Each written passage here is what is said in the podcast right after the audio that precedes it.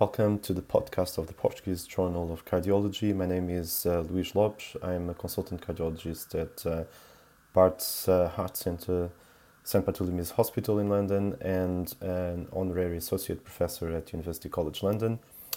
This month's edition of the journal includes many interesting articles spanning a wide array of themes from uh, the BNP value prognostically in STEMI patients uh, to the management of dyslipidemia in diabetes or the impact of COVID 19 in ACS admissions.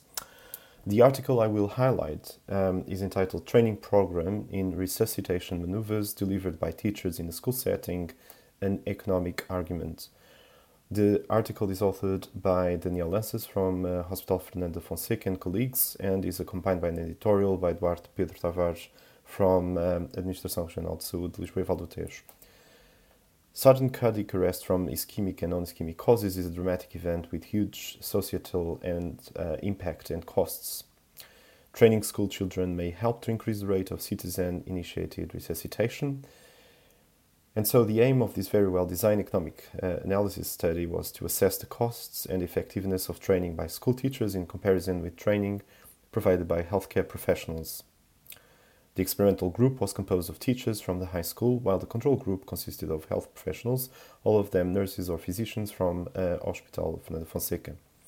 Costs and um, effectiveness of the training were compared in a sample of 362 students recruited from the initial um, 1,405 students from the 10th, 11th, and 12th grades and um, the um, comparison of uh, performance was made before, immediately after, and two and a half months after the intervention stop.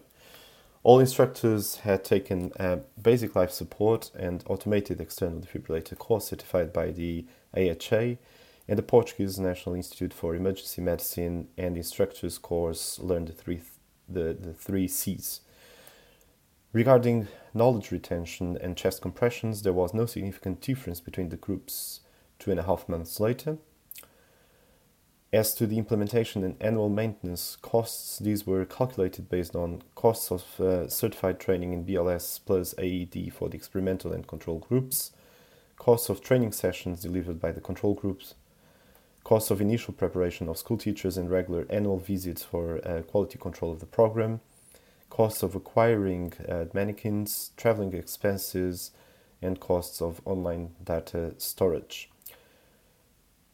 The estimated amounts for implementation and annual maintenance were 4,043 euros and 862 euros, respectively, in the experimental group, and 8,561 and 6,430 euros in the control group.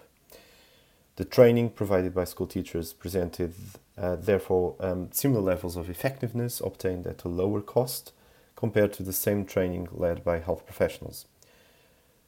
The authors performed a multivariable um, analysis uh, enabling adjustment um, for the comparison between groups for possible conf- confounding factors, uh, including bias due to differences in the uh, characteristics of the two groups.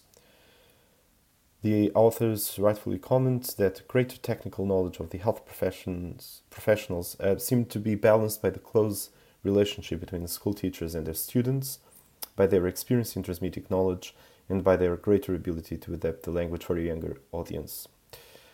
These results overall suggest that generalizing training performed by school teachers could be valuable, maybe even at younger ages uh, than the one studied in this article, as suggested by the editorial. Have a good uh, reading.